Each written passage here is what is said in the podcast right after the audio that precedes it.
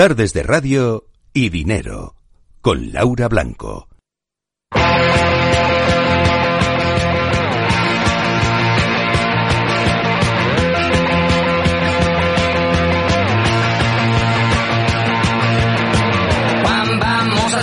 sur mon lit à bouffer sa langue en buvant. Grand mon whisky quant à moi peu dormi, vide débris. Mais j'ai dû dormir dans la gouttière où j'ai eu un flash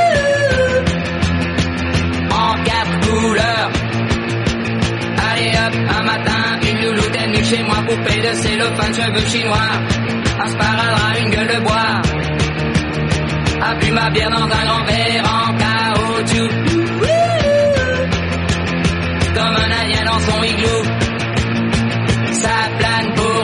Cuánta fuerza en el consultorio del viernes. Es 13 de septiembre de 2019. Alberto Coca en la dirección técnica, las Martas en redacción. Y también Luis Blanco. Y al otro lado del teléfono y en consultorio, ¿quién va a ser?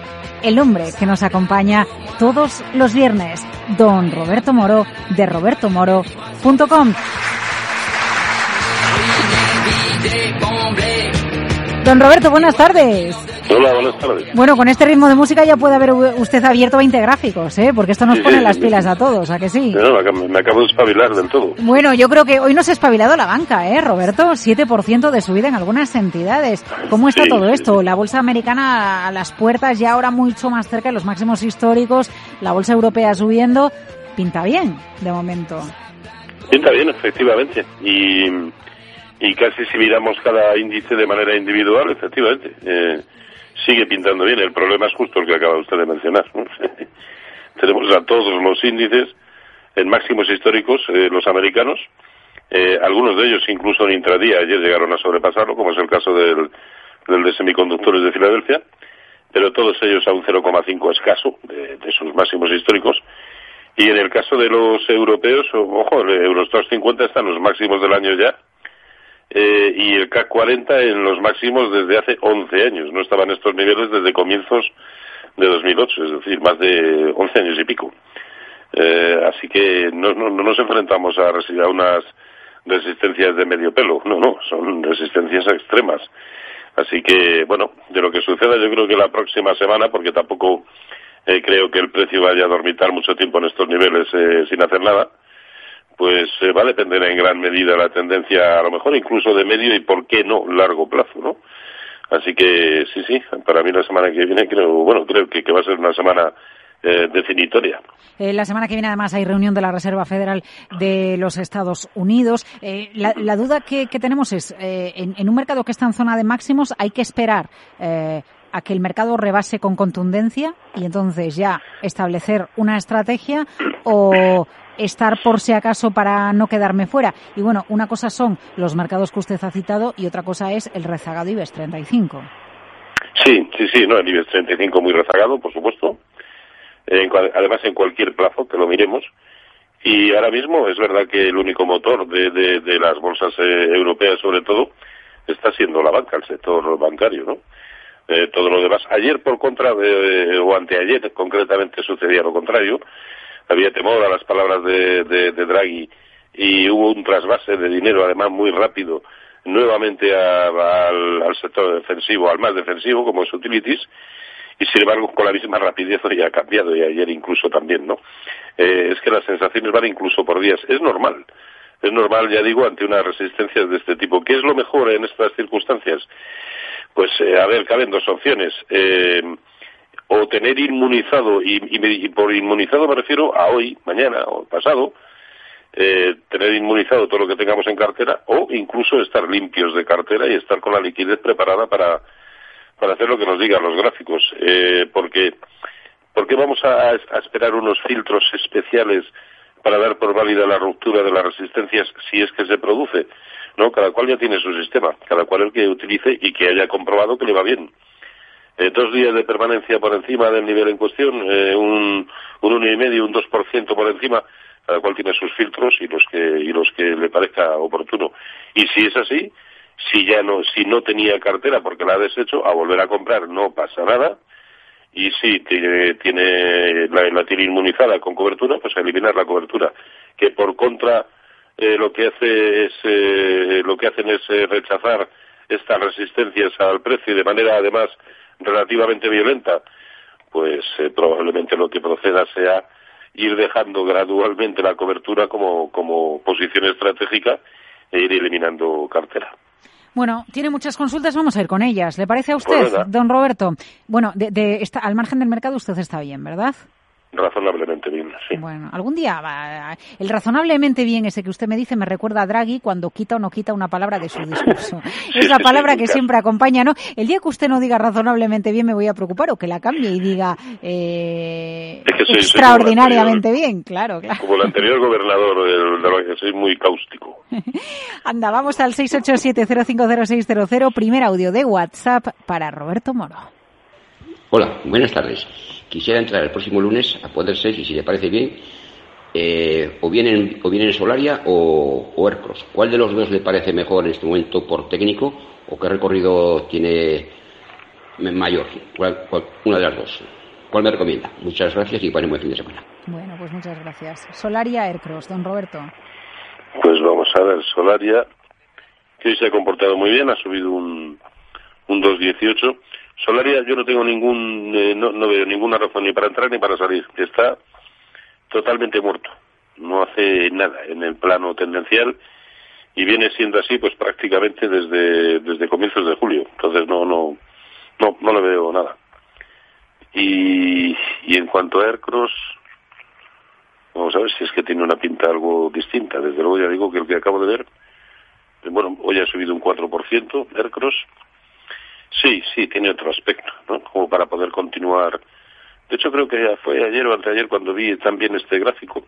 Y pese a la vela que nos había dejado anteayer, un poco fea, eh, todavía no eliminaba el, as- el buen aspecto que le confería el haber rebotado y el haber eh, roto resistencias importantes en el corto plazo y parece por lo tanto que quiere continuar. De hecho, lo que nos deja también es una vela, una vela de continuidad, ¿no? Eh, puede perfectamente ir a buscar alguno de los de los Fibonacci del, solo del último impulso bajista y por lo tanto, eh, si es capaz de cerrar por encima de, de, de 2.19, lo normal es que eh, incluso se atreva con los 2.40 o con los 2.58. Lógicamente va a depender mucho del contexto general del mercado, ¿no? Pero sin ninguna duda, el cross con un stop vinculado eh, a que en todo momento esté por encima de 2.05 en precios de cierre. Eh, vamos a ir a Almería con Pepe. Hola, Pepe. Buenas tardes. ¿Qué tal está? A ver, el miércoles recomendó Roberto Moro Banquinter y algún otro más. Yo compré Banquinter en 5.98, pero como no vio esto ni soporte ni, ni objetivo alcista para arriba, pues quiero que me dé el stop y la resistencia último. Y además, están también el mismo día que me dé lo mismo, que me dé un stop y a ver qué objetivo tiene para salir. Nada más. Venga, gracias. muy bien. Don Roberto Banquinter. No lo he entendido bien. eh, decía que, eh, que había comprado el miércoles. Eh, sí, pero yo le he entendido que ha dicho que compró el miércoles, creo que a 5.98, me parece que, que le he entendido, pero que dice, bueno, como no dio esto, pues, para ver un poco qué hace. Está 6.09 Banquinter ahora. Ah, vale. A ver, el stop que pide el gráfico es 5.80. Es la resistencia cuya superación incluso nos, nos, nos hacía ser mucho más optimistas, ¿no? Eh, pero eh, además yo, creo que este título se puede utilizar en su doble vertiente, eh, bien como eh, para comprarlo de manera directa, que es lo que él ha hecho, bien para hacerlo mediante estrategias de pares con respecto a otros títulos españoles, porque a corto plazo, incluso a medio y largo, yo creo que puede comportarse muchísimo mejor que la gran mayoría, simplemente porque no está afecto primero a los problemas que la banca tradicional de por sí da y, y tampoco a, a- no, no, no, no concedido ni una sola hipoteca ligada al RPH, ¿no? Por lo tanto, mm, a mí me parece una muy buena opción incluso para pares, es decir, para mantenerla en el tiempo con su correspondiente stop loss, lógicamente, pero largos en McInter y cortos, pues por ejemplo en, en CaixaBank, en Sabadell, en alguno de estos. Eh, puede ser una buena opción. Y, pero de manera directa también, por supuesto. Mientras aguante por encima de 5.80, a mí me parece, me parece que tiene todas las papeletas para hacerlo exactamente igual de bien que lo está haciendo, la verdad. Este título, además, la señal de entrada no la daba, eh, no la daba tan recientemente, sino empezó a darla por encima de 5.50, que era la resistencia que acaban de superar muchos otros de los componentes del sector financiero en, en España. Es decir, este rompió mucho antes la resistencia y por lo tanto la señal la generó antes. Eh, a ver, creo que podemos ir a otro audio de WhatsApp. 687-050600, Roberto. Hola, buenas tardes. Soy José Luis de Madrid. Una pregunta para don Roberto Moro. Por favor, ¿nos podría analizar Indra y Azcoyen? Muchas gracias. Venga, Indra y Azcoyen, ¿se lo puede analizar? Pues vamos con, con Indra. Eh, a ver, lo viene haciendo muy bien. Y, y además ha roto resistencias importantes de medio plazo, sobre todo en la que tenía en la zona de 7,90, permanece por encima de ese nivel, eh, permanece muy bien por encima del último gran hueco alcista con origen en 7,75, que debiera ser el nivel eh, por debajo del cual las cosas volverían a ser peligrosas. El problema es que la vela de ayer deja ahí unas, unas pocas dudas, ¿no? Pero de momento no empaña el buen aspecto que, que, que tiene. Ahora bien, eh, la cosa difiere mucho si estamos hablando de un título que ya tenemos en cartera o de un título que queremos incorporar en el momento actual. Yo para lo segundo esperaría que confirmara por encima de 8.50. Para mantener, sí, no veo ningún problema, ya digo, mientras aguante por encima de 7.75, creo que perfectamente se puede mantener. Eh, otro audio de WhatsApp, 687-050600. Buenas tardes, me llamo Javi y le pregunto a Roberto hasta dónde puede subir Celnes. Gracias. Bueno, ojalá supiéramos fijo a dónde va a subir Celnes. No, eso no lo sabemos. Pero bueno, se puede plantear un escenario posible, ¿no? Mm, a ver, es que además, eh, eh, a, a, ver, está prácticamente eh, de nuevo sus máximos históricos. Está a un, a un 0,5 o 0,6% de sus máximos históricos.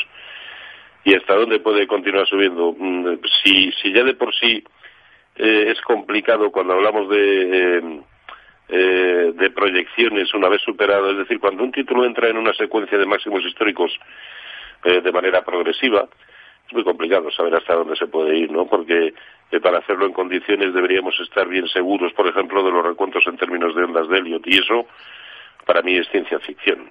Eh, por lo tanto, no lo sé. Lo de la regla de la igualdad de impulsos y demás, pues tampoco lo veo muy claro. No, no lo sé. ¿Para qué me voy a enrollar más? No tengo ni idea de hasta dónde podría ir. Eh, ahora, a muy cortito plazo, lógicamente, estaría como con el resto de títulos muy pendiente de lo que suceda a muy cortito plazo con los índices en estas resistencias. Uh -huh. Ramón le pregunta por oyentes arroba capitalradio.es, está invertido en Iberdrola con ganancias del 18 y pregunta si aumenta uh -huh. la posición. ¿Usted qué haría? A ver.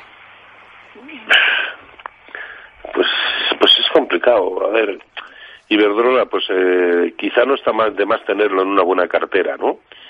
Eh, pero en todo caso, desde luego, con esa posición, pues yo establecería un stop eh, en la zona de resistencia anterior muy clara en 8.85 y mientras esté por encima, pues a, a, aguantar. Es que además es un título que en cuanto vengan un poquito mal, mal dadas, pues va a volver a volar y se va a ir otra vez de nuevo por encima de sus máximos históricos. Y eso puede suceder el lunes, el martes, el miércoles, si es que los índices no pueden con estas resistencias. Digo yo, desde luego, si las tiene, las mantendría con ese stop en 8,85 y mucho más, con esos beneficios latentes, claro. Vale, otro audio de WhatsApp, 687-050600. Hola, buenas tardes. Eh, Diego de Marbella. Eh, para el consultorio de eh, Roberto Moro, eh, me gustaría que analizara Renault. la tengo comprada con bastante pérdida, pero bueno, veo que el mercado, tanto ella, o tanto él como el mercado está recuperando. Me gustaría saber la opinión del analista, a ver si hasta dónde puede llegar soporte y resistencias. Gracias. A ver, Roberto. Bueno, es junto con la, con la banca uno de los grandes beneficiados en este caso de, las, de la de la ausencia de verborrea de la última semana por parte de Trump, ¿no? Con lo cual, y en la medida en que eso siga sucediendo, pues perfectamente puede buscar el objetivo que el normal, que lo tiene ahí muy próximo, que es la zona de 60. 60 es la resistencia con la que no pudo en abril, que derivó además en fortísimas caídas hacia hasta 46. Luego ese es el gran objetivo y solo por encima de esa zona ha de pensar en recuperaciones que ya no serían recuperaciones, sino, digamos, vuelta a una lateralidad de, largo plazo, ¿no? pero sí, perfectamente puede alcanzar la zona de, de 60. No hay nada que ahora mismo empañe el buen aspecto que, tiene como la gran mayoría del sector a corto plazo.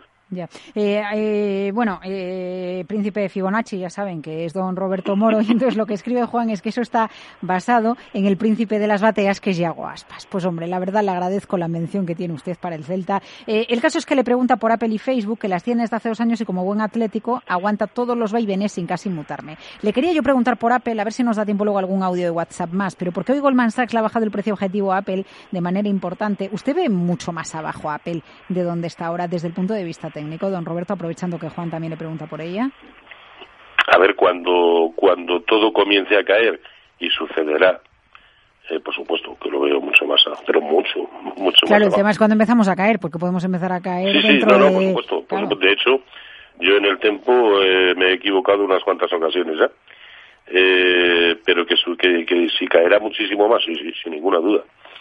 El problema ahora, a ver, más allá de, una rebaja de recomendaciones, no, es que eh, ayer en máximos intradiarios prácticamente estaba a un 95 a un 2% de sus máximos históricos. Pues, tampoco tiene nada de extraño que al igual que el conjunto de los índices y de los grandes títulos, Microsoft está en las mismas, está ahí tonteando con sus máximos históricos, eh, es normal que, que, el precio esté algo titubeante, pero mm, nada dramático ni, ni, problemático de momento. Incluso el último de los huecos alcistas lo está respetando de, de momento. No pasa nada. Por lo tanto, la pregunta era, ¿aguantar? Sí, porque no, no ha pasado nada que, que nos indique lo contrario. Ahora, si, si el lunes o el martes vemos que, eh, que comienzan a caer violentamente y en estas resistencias todos los índices y por lo tanto los grandes títulos que los componen, pues a lo mejor sí hay que tomar medidas. De momento no, ninguna. Mm. Ahí queda, muchas consultas sin responder, pero ya saben que Roberto Moro les ayuda en robertomoro.com. Don Roberto, lo he hecho bien, ¿no? Ahí presentándole, ¿no? Lo, ha hecho usted de maravilla, como siempre. Bueno, bueno, anda, que, que gracias por acompañarnos en viernes con lluvia, siempre Roberto, en la radio.